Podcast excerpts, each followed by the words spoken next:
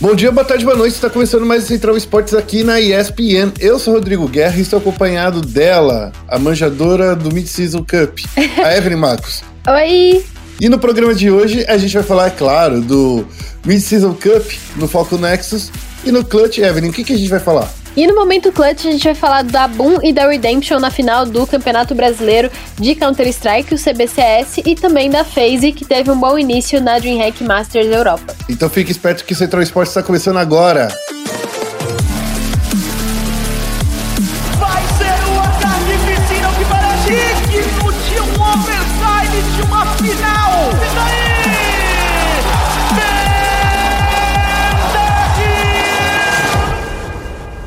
Começando aqui com o Foco Nexus. E aí, Evelyn? Final de semana animado, muito LOLzinho aí pra gente.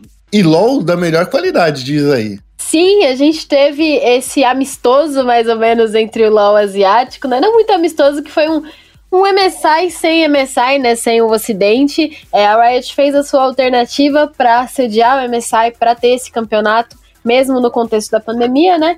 E os dois países asiáticos mais próximos ali, que são, é, por sorte, não sei, as melhores regiões do mundo atualmente, a China e a Coreia sediaram o, a Mid-Season Cup que foi esse campeonato que aconteceu nesse último final de semana entre os top 4 da Coreia e o top 4 da China. E para surpresa de ninguém, a gente teve a China como campeã, mas para surpresa de alguns foi a Top Sports, o time do Jackie Love, e não a FPX que acabou de ser campeã mundial.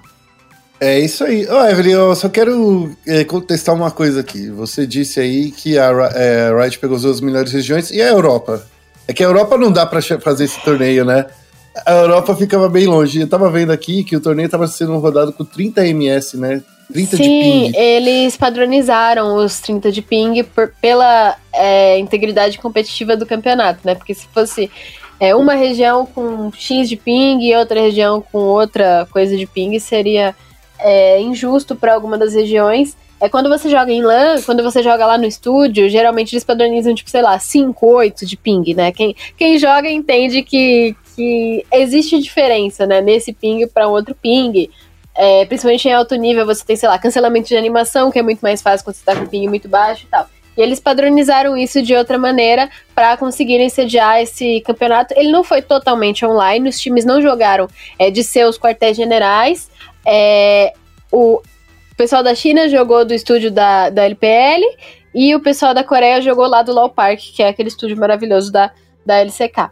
Eu achei, eu achei isso muito legal, porque mostra que esses dois países, né, que já passaram pela crise do corona e que, inclusive, na segunda etapa, vão jogar direto dos estúdios, eu achei que já deu um gostinho aí da segunda etapa aí de como vai ser.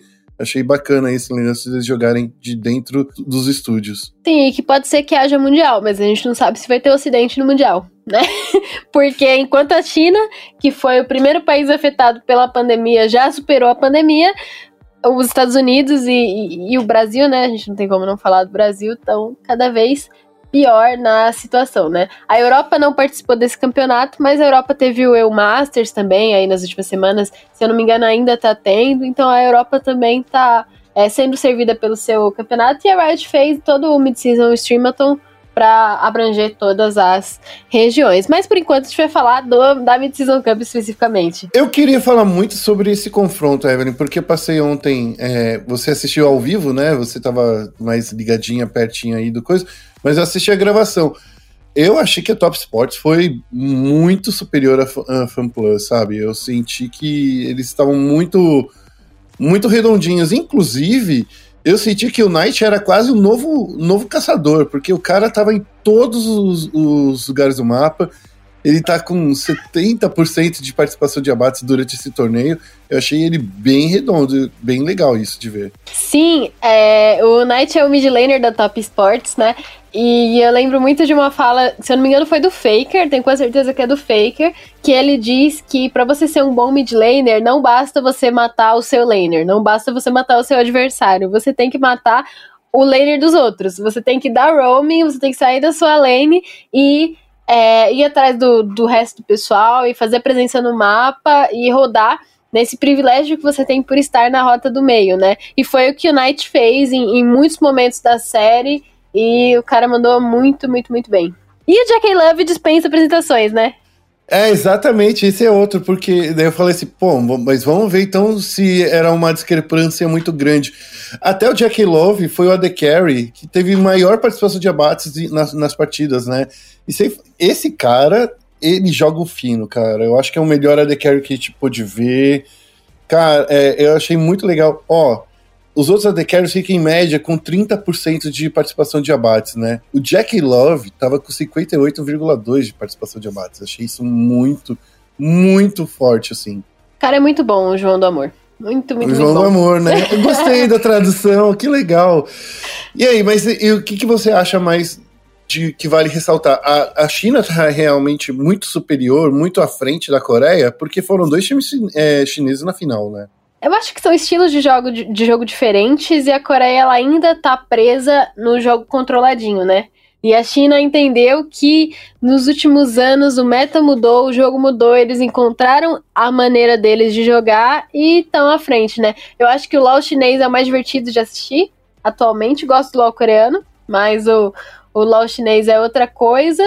É, eu acho que teria sido interessante ver a Europa nesse, nesse campeonato também, apesar da, da da questão continental, né? Por conta da questão continental, a gente não teve, a gente não pôde é, ter essa região também, mas eu acho que, que é isso, assim. Eu acho que a China está compreendendo melhor o que o League of Legends se tornou e a Coreia está um pouquinho presa em, em conceitos anteriores, né?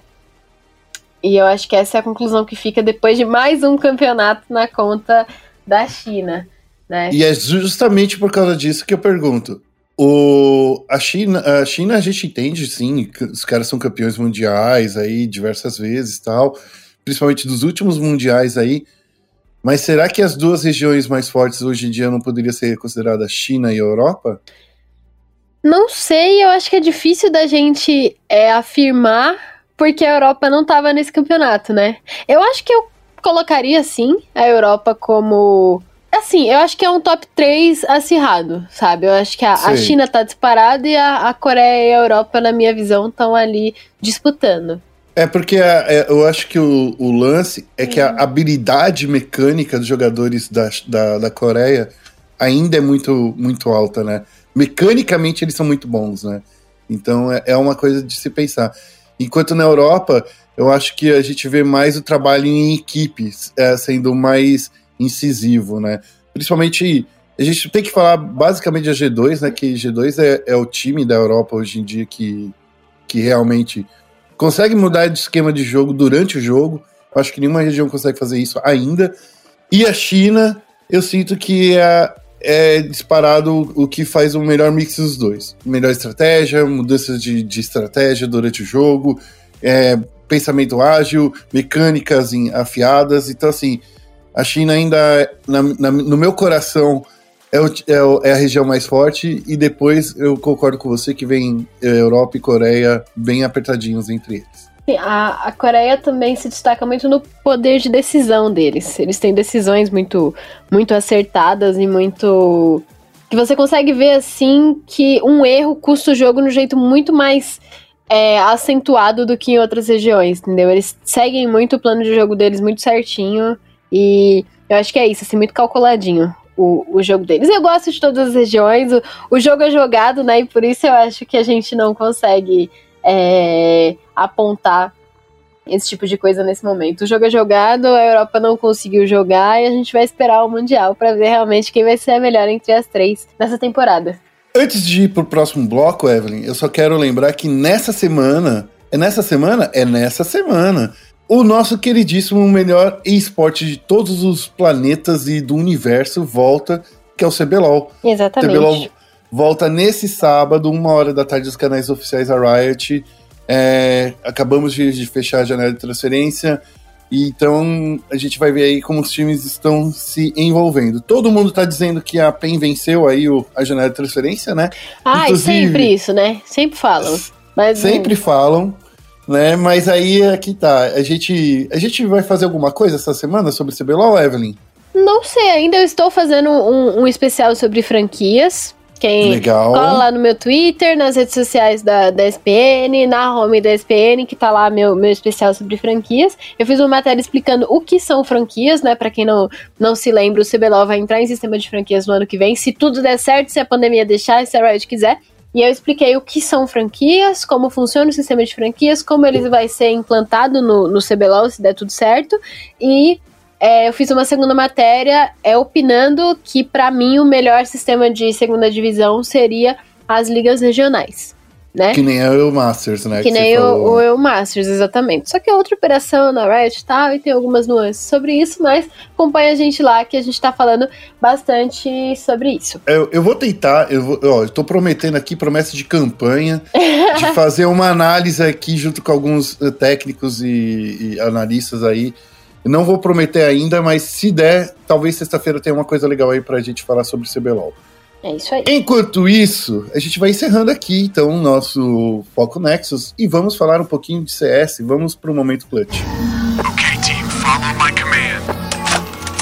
E no momento clutch a gente vai falar sobre a CBCS, o Campeonato Brasileiro de Counter-Strike, que tem as finais entre a Redemption e a Boom Sports.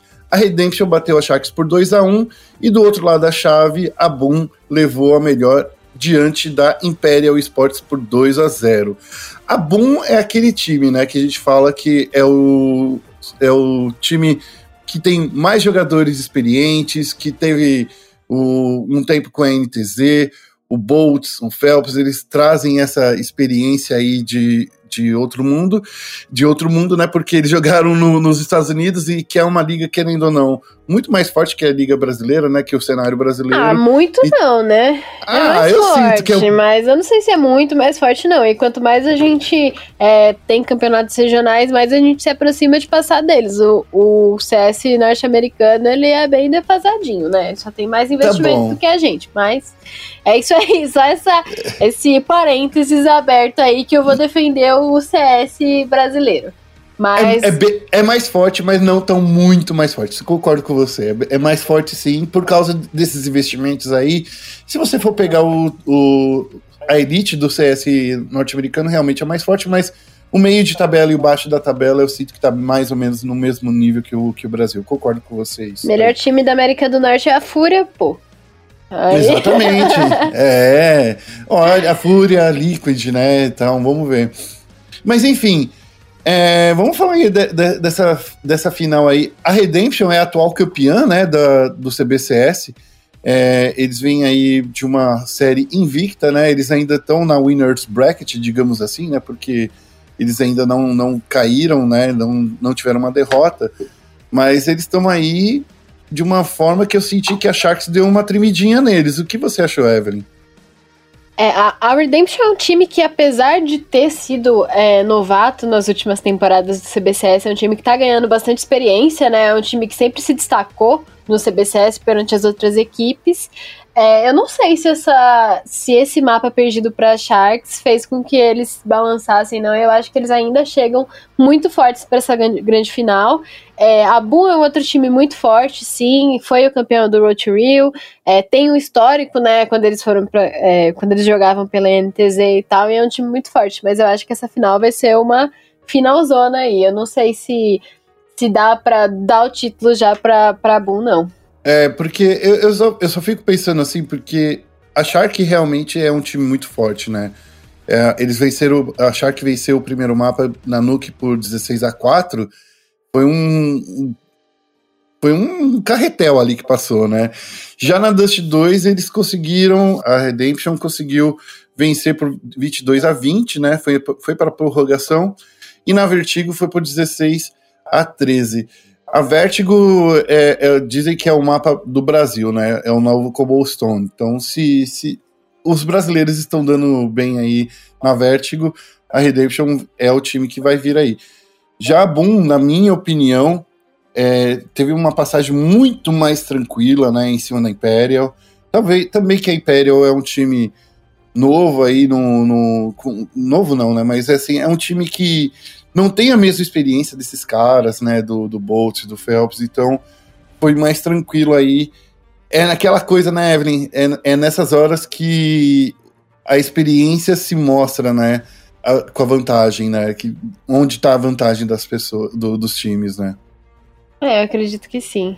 Bom, vamos passar já então para o próximo assunto. Vamos falar aí da DreamHack Spring, que aconteceu nessa semana para os, os times europeus. E quando a gente fala time europeu, a gente fala da FaZe Clan, que é o time do Coldzera e Friends, né? Sim, que, somos, que aqui na SPN somos fanboys, mas tentamos fingir que não. É, mas é assim, né? A gente vai sempre puxar a sardinha pro brasileiro, né? É o time A- da, do Coldzera, mas também tem a Mad Lions, que é o time do, do Peacemaker, que é um técnico brasileiro também. É verdade, tem isso também. É, que, é que, será que a gente torce menos pra técnico do que pra jogador, Evelyn? Eu acho que o Peacemaker ele é menos conhecido, ele tem menos visibilidade do que o Coldzera e por conta disso acaba atraindo menos torcida, né? Eu acho que ele tá menos dentro da comunidade brasileira. ele- a gente tá menos acostumado a torcer pro Peacemaker do que a gente tá acostumado a torcer pro Coldzera por conta de todo o histórico do MBR e tal. A culpa não é do Peacemaker, a culpa não é dele ser técnico, eu acho que é mais com relação a isso mesmo.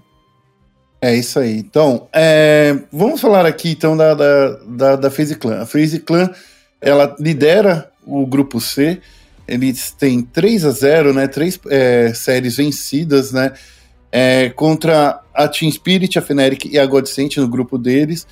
Então dá pra ver aí que eles já venceram seus adversários. A Godsent é aquele time que tá saindo já dessa fase, né? Com três derrotas. Eu sinto que eles não conseguem vencer nenhum dos outros times, inclusive a Fnatic, ela foi um upset, né? A FaZe Clan vencer a, a, a Fnatic dessa, dessa forma que, que teve. Eu não sei se você chegou a dar uma olhada no, no Match History, Evelyn, mas foi uma partida bem forte aí pro time europeu do Coldzera e dos amigos, que inclusive tá jogando com um jogador novo, né? Que perdeu aí o Olaf Meister aí na última semana. Aham. É, eu acho que esse, esse grupo da FaZe, ele não é o, o grupo mais forte, né, da, do campeonato. É, é um grupo forte, é um, um- assim, você tem a Fnatic, a FaZe tá mandando muito bem, a FaZe tá com 3 a 0 mas eu quero chamar um pouquinho de atenção para o grupo A, que é o grupo que tem a G2 Astralis, a Heroic e a, o, a North, é, que é um grupo fortíssimo e que a gente vê a G2 se destacando, né? Nesse, nessa semana a gente também teve é, a perda dos IPEX, né? Não a perda, mas ele é, deu uma paradinha, deu uma pausa de Counter-Strike por conta de problemas dele, né? De, de questões relacionadas à saúde dele. E a gente vê o, o Astralis jogando com um jogador novo também. Eu acho que os grupos que estão mais interessantes de você acompanhar nesse momento são o A e o, o C, realmente. É isso aí. É, bom, já- é, agora já- o FaZe Clan já está aí nos playoffs, né? A partida deles vai ser só na semana que vem, né? No dia 9, é, contra a Big. É, é uma partida que eu sinto que dá para passar numa boa, inclusive. E se não passar, vai pra lore, né? É double elimination, então tá tranquilo também. Relativamente tranquilo. É, o Astralis é aquela coisa, eu só, só me fez morder a língua, porque eu tava falando assim, ah, eles estão trazendo dois novos jogadores, é, e eles estão com aquele discurso de jogadores que vieram pra jogar. Vieram pra jogar, né? Porque substituíram dois jogadores aí da, da Astralis, né? Então eles fizeram todo esse mise-en-scène aí semanas antes da, do DreamHack, porque eles já sabiam que iam perder dois jogadores aí. Então acabou que tudo que eu vinha eh, elogiando da Astralis, eles acabaram me deixando mais bravo. é verdade, meu, porque assim, no Counter-Strike, na minha opinião, tem muito dessa coisa de ter só os cinco jogadores. É claro que de vez em quando eles colocam um técnico pra jogar quando é aquelas coisas de ah, não, não tem como, então vamos lá com, com o técnico mesmo. E pelo jeito vai ser desse jeito também com a Astralis. eh, os jogadores que saíram deixaram. eh, fazem falta agora, e já deu para perceber. É, é, perder uma partida para Astralis nessa fase de grupos aí já é, não é. Não, não quero dizer que é surpreendente, mas mostra que ainda precisava um pouquinho mais de, de sintonia né, entre jogadores, mas tudo bem, não é nada assim. E eles perderam também para G2, né? Que atual, eu acho que é, o, é um, um dos melhores times aí da Europa também, né? É isso aí, a gente tá tendo a DreamHack Masters online, é importante ressaltar também, por conta do, do contexto da pandemia, os times estão jogando online. É, os playoffs da divisão da Europa vão acontecer entre o dia 8 de junho, que vai ter ali as partidas da, da upper e da lower bracket, e, em, e até o dia 14 de junho, que vai ser a grande final desse campeonato. Já pela divisão da América do Norte, que é a divisão que tem a Fúria e o MBR, a gente vai ter jogos entre os dias 12 de 11, perdão, de junho e o dia 14 de junho também, que vai ser a grande final desse campeonato. Muito CS pra gente acompanhar nesse final de, de primeiro semestre aí. Ia falar final de é temporada, mas não é final de temporada ainda. É, é, é, que é, eles dividem em split por quarters, né? E, é por estação do ano. E a gente fala primeira etapa, segunda etapa. E assim, a primeiro, a primeiro semestre tá indo pro fim, mas tá indo com um bom campeonato. Bom, a gente vai ficando por aqui para o Central Esportes. Evelyn, você tem alguma sugestão para a galera ficar de olho aí nos esportes dessa semana? É, essa semana a gente vai ter então a grande final do CBCS, então é bom o pessoal ficar de olho nisso. CSzinho é, brasileiro nacional e também a volta do CBLOL, que a gente nem precisa chamar atenção, porque o pessoal vai estar tá olhando é, e vai ter a volta desse campeonato que a gente gosta tanto. Fiquem de olho aí nas nossas redes sociais também. É, nos nossos podcasts que a gente vai soltando durante a semana. Ouçam o rematch com o Meru, que ficou muito, muito, muito legal. E eu acho que finalizo meus recados por aqui. É isso aí, Evelyn. Olha, a gente vai ficando por aqui. O Central Esportes volta ainda mais vezes nessa semana. É, eu agradeço todo mundo que nos ouviu e também peço para vocês nos seguirem nas redes sociais ESPN Esportes BR, tanto no Twitter quanto no Facebook. A gente fica por aqui e até o próximo Central Esportes. Um abraço e tchau, tchau.